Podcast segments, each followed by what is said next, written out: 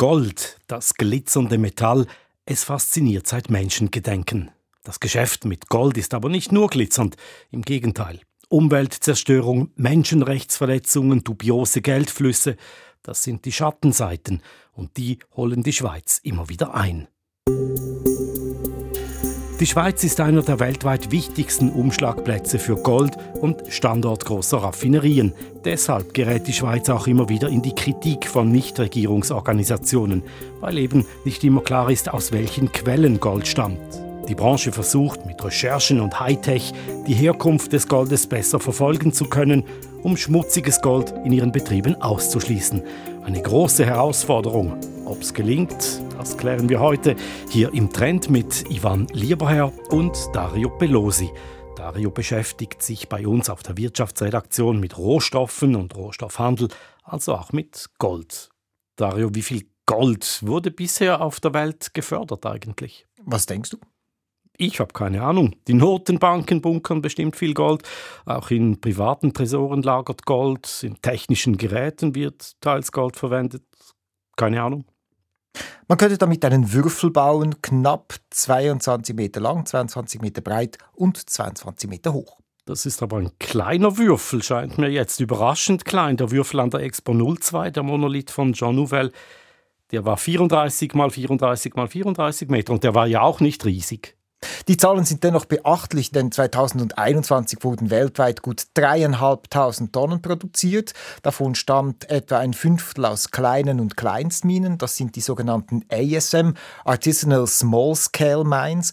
Im Vergleich dazu gibt es die großen industriellen Minen, das sind dann eben die LSM. Und rechnet man noch 1100 Tonnen Altgold dazu, das verarbeitet wird, dann ergibt das etwa eine Gesamtmenge von 4700 Tonnen Gold, das jährlich verarbeitet wird. Und was kommt davon in die Schweiz?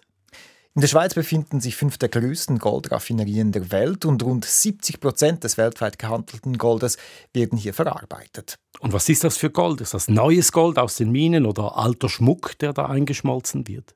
Ja, die Raffinerien reden von 20 bis 40 Prozent des Rohgoldes, das jährlich produziert wird, das bei ihnen landet.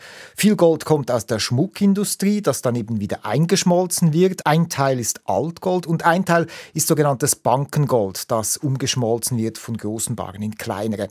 Der Wert dieses importierten Goldes betrug 2021 laut Zollstatistik gut 84 Milliarden Franken. Und eben, die große Frage ist, woher kommt das Gold? Stammt es aus dubiosen Quellen? Die Verfolgbarkeit, unser Thema heute.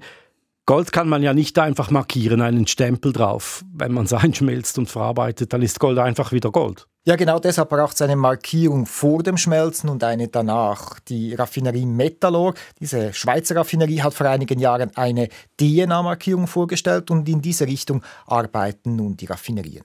Bevor wir aber über diese Technologien reden, sollten wir zuerst mal wissen, wie Gold aus einer Mine überhaupt zu einem Goldbarren wird. Und du hast dir die Goldproduktion vor kurzem zeigen lassen in der Raffinerie Argor Hereus in Mendrisio.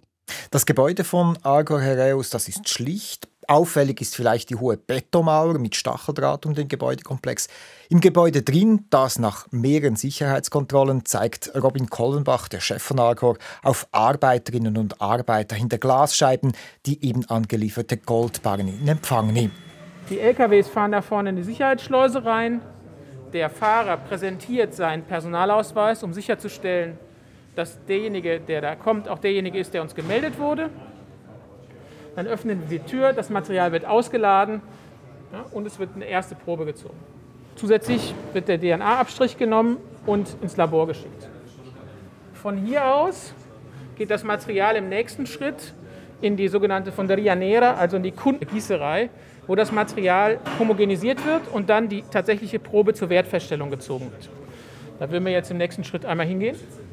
Die Barren sind silbrig oder gar braun. Es sind sogenannte Doré-Barren. In denen ist das Gold noch mit anderen Edelmetallen wie Silber oder Kupfer vermischt.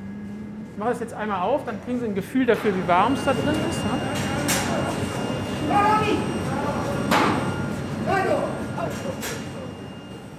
Über den Produktionsanlagen befinden sich die Labore, das Reich von Alessandro Ruffoni. Er und sein Team prüfen das angelieferte Gold auf Unregelmäßigkeiten Und er muss Alarm schlagen, wenn etwas nicht stimmen sollte. Alles, was aus Minen kommt, hat eine gewisse charakteristische Zusammenstellung. Und da sehen wir nicht nur, was die Edelmetallgehalte im Material sind, sondern äh, wir sehen auch alle Nebenbestandteile. Die Mitarbeiter sind dazu geübt, gewisse Unregelmäßigkeiten zu sehen und zu bestimmen. Das wird dann in der nächsten Zeit noch verbessert. Das ist ein immer wichtiger Teil des Labors, denn stimmt zum Beispiel der Gehalt an Gold nicht mit den üblichen Proben des Lieferanten überein, könnte fremdes Gold, allenfalls sogar Schmuckelgold in der Lieferung sein. Ist der Wert des Goldes bestimmt, wird es aufgelöst. Am Boden von großen Tanks setzt sich bräunlicher Sand ab. Sehen wir hier, so schaut das Gold aus, das aus dem, das als, als Bodensatz dieser, dieser, des Lösungsprozesses oder Extraktionsprozesses übrig bleibt. Der Glanz des Goldes kommt ja davon, dass Sie eine sehr glatte, polierte Oberfläche haben. Wenn Sie die Oberfläche vergrößern, ist die Lichtbrechung anders und sofort sieht es aus wie Staub.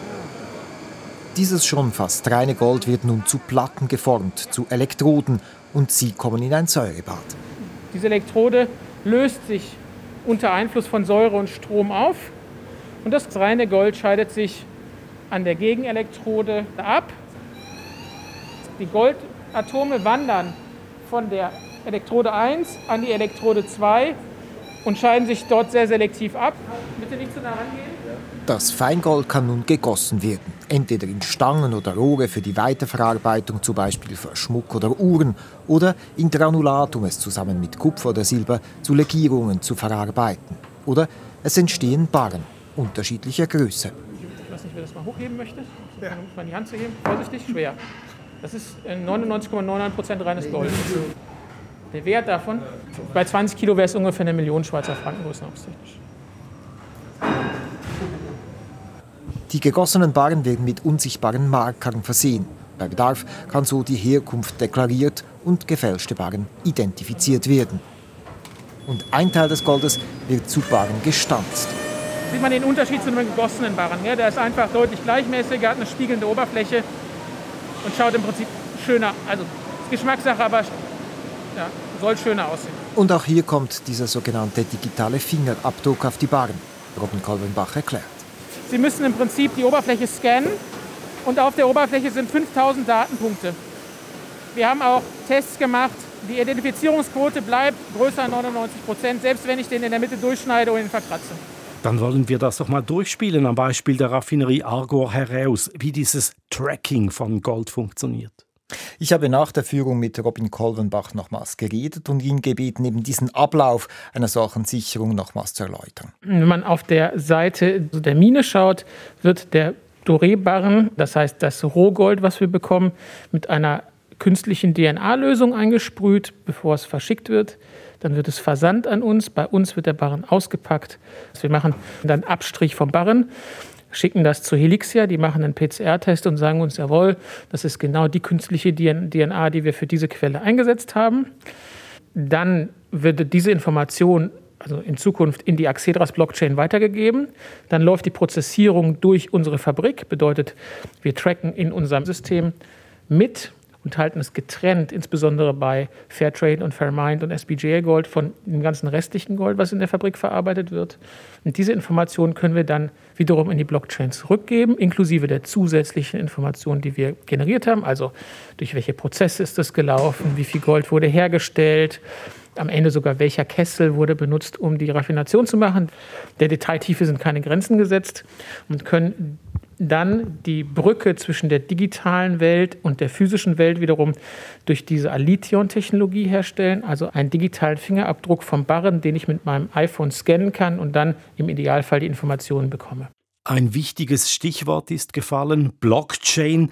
Davon versprechen sich ja viele Unternehmen, dass sie Daten von der Quelle bis zur Kundschaft speichern können. Wo steht diese Blockchain im Goldgeschäft? Sie ist in der Probephase. Wie Helixia, die die PCR-Tests macht, ist auch Axedras ein Schweizer Start-up und es wurde auch schon von der LBMA getestet. Das ist die London Bullion Market Association, also die große Goldkontrollstelle. Diese Technologie könnte also der Standard werden für die Goldbestimmung, aber das funktioniert vor allem bei großen Industrieminen und bei kleinen Minen, diesen ASM, geht das eben noch nicht wirklich, gibt Robin Kolvenbach auch zu bei Kleinminen in der Regel natürlich sehr, sehr wenig Gold produzieren. Bedeutet, um Kontrolle herzustellen, müssen sie ein sehr weit verbreitetes Netzwerk an Menschen haben, die dahin gehen und regelmäßig kontrollieren, dass die Mine auch das tut, was vereinbart ist und dass das Gold, was sie bekommen, auch wirklich aus dieser Mine kommt. Und da fehlt am Ende zurzeit die richtige Technologie, die sicherstellen kann, dass das Material auch wirklich aus den Minen kommt, die ich vorher formalisiert habe und die ich überprüfe. Also bei kleinen Goldminen funktioniert das noch nicht so richtig. Warum verzichten dann nicht alle auf Gold aus kleinen Minen? Dann hätten zumindest alle Beteiligten eine weiße Weste. Rechnerisch könnte man das, aber daran wären weder die Goldraffinerien selbst noch die Nichtregierungsorganisationen, die NGOs interessiert, die ja den weltweiten Goldhandel immer wieder kritisieren. Fakt ist, dass wohl weltweit die Existenz von 100 Millionen Menschen vom Goldabbau abhängt und diese Menschen aus der Illegalität in den Weltmarkt zu bringen, das hätte eben ökonomische und ökologische Vorteile. Also man könnte Umweltauflagen durchsetzen. Ja, und sie würden mehr verdienen, denn derzeit kriegen sie für ihr Gold einen Bruchteil des Marktwertes und wenn sie zum Beispiel Labelgold produzieren würden, wie Fairtrade, Fairmind oder Swiss Better Gold, dann gäbe es zusätzliches Geld. Das Problem ist aber, dass dieser halb- oder eben illegale Goldabbau von Verbrecherorganisationen kontrolliert wird und die wollen sich dieses Geschäft natürlich nicht wegnehmen lassen. So viel mal zum Gold, das aus der Mine kommt und verarbeitet wird. Was ist aber mit all dem Altgold? Da fehlt ja dann wohl ein DNA-Abstrich oder ein Datenabgleich via Blockchain. Das ist tatsächlich das Problem und das ist auch die große Kritik von Mark Ümmel an diesem technischen Ansatz. Ümmel ist Spezialist für Rohstoffe bei Swissaid. Den Ansatz, den findet er interessant, aber er sei eben nicht für das rezyklierte Gold gedacht. Si on regarde les statistiques euh, au niveau suisse, en 2021, il y a uniquement 26% euh, de l'or importé en Suisse qui était de l'or minier et tout le reste était de l'or qui était déjà raffiné. Denn 2021 stammten nur gerade 26 Prozent des in der Schweiz verarbeiteten Goldes eben aus Minen. Und eine Blockchain sei zwar eine Chance, dass auch Gold aus kleinen Minen, sauberes Gold in die Schweiz äh, kommen könnte, aber sie seien eben nur dann seriös, wenn die Menschen sie auch mit seriösen Inhalten füllten. Mark Ümmel kritisiert vor allem, dass eben beim Altgold derzeit sehr viel dreckiges Gold in die Schweiz kommen könnte.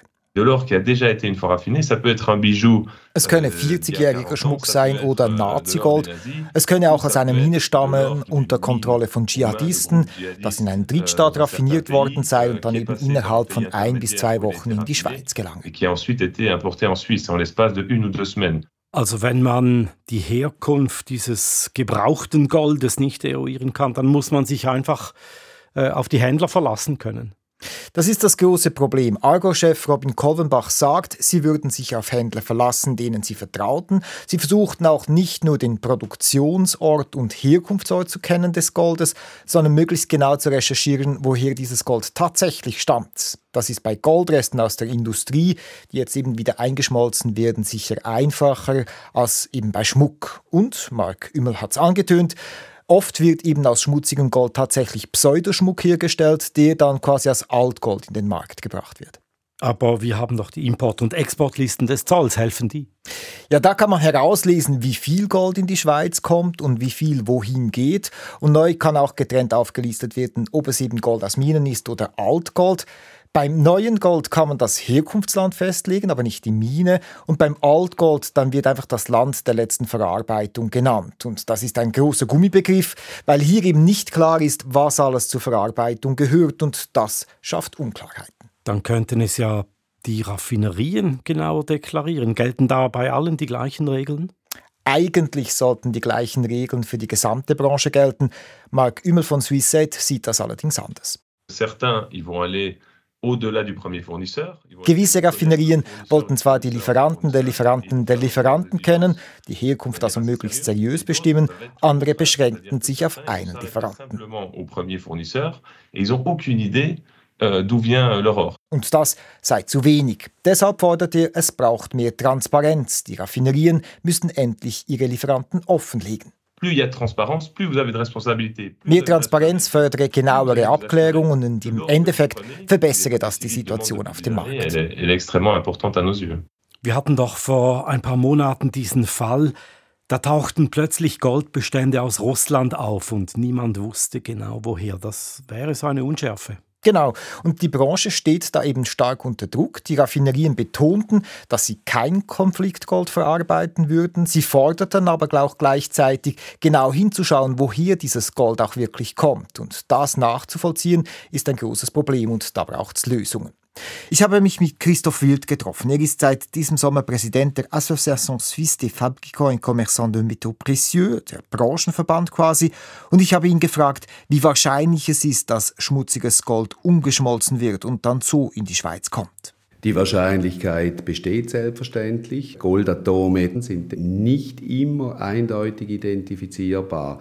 Und da herrscht ganz klar die Devise, wenn die Herkunft des Goldes von der Quelle bis in unsere Raffinerien nicht ganz klar festgelegt werden kann, dann Hände weg.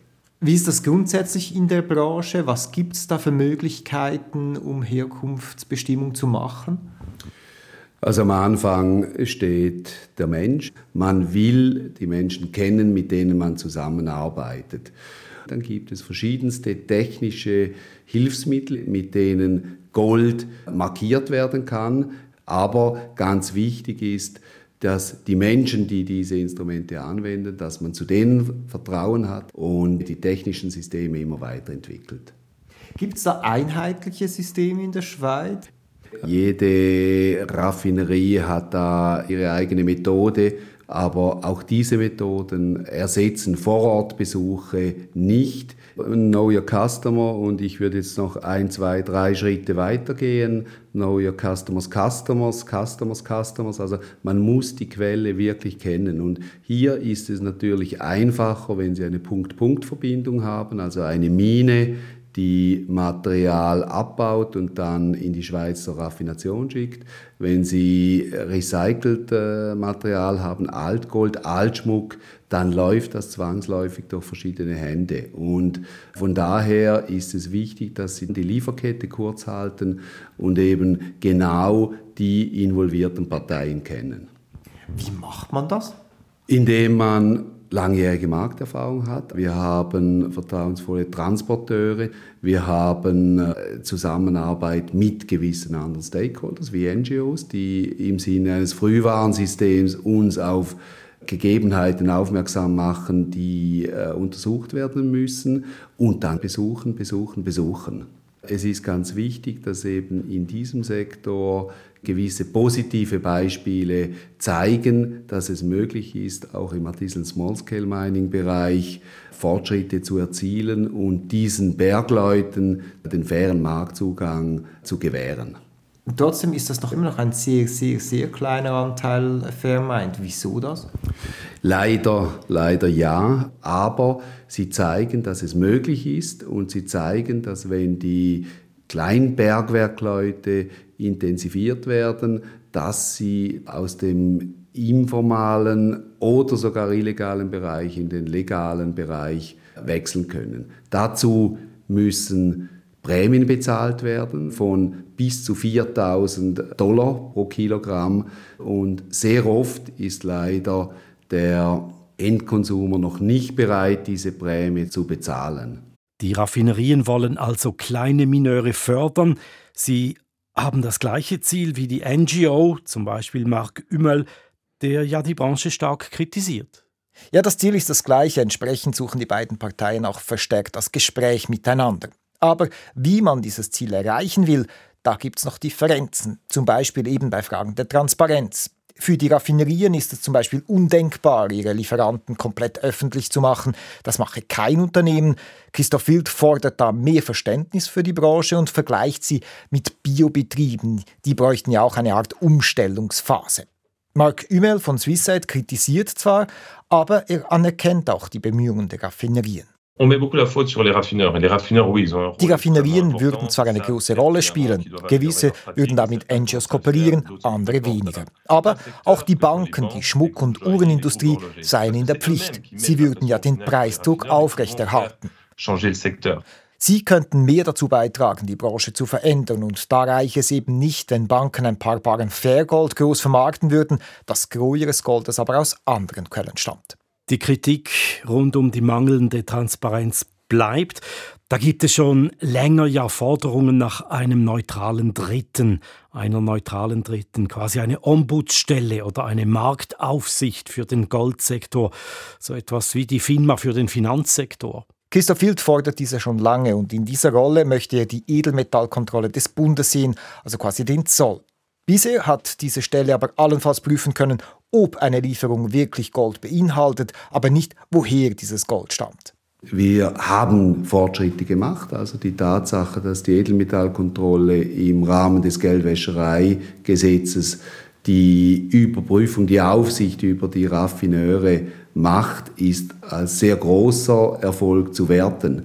Ich bin überzeugt, dass wir unsere Vision bezüglich einer Surveillance prudentielle, einer 360-Grad-Überprüfung der Tätigkeiten der Raffineure auch ins Ziel bringen werden. Leider geht es nicht ganz so schnell, wie wir uns wünschen würden, aber wir sind auf dem richtigen Weg mit all diesen Behördenstellen ist Christoph Wild da wirklich zufrieden oder macht er gute Miene zum Bösen oder eben zu diesem langsamen Spiel? Also de facto gibt es diese Ombudsstelle ja noch immer nicht.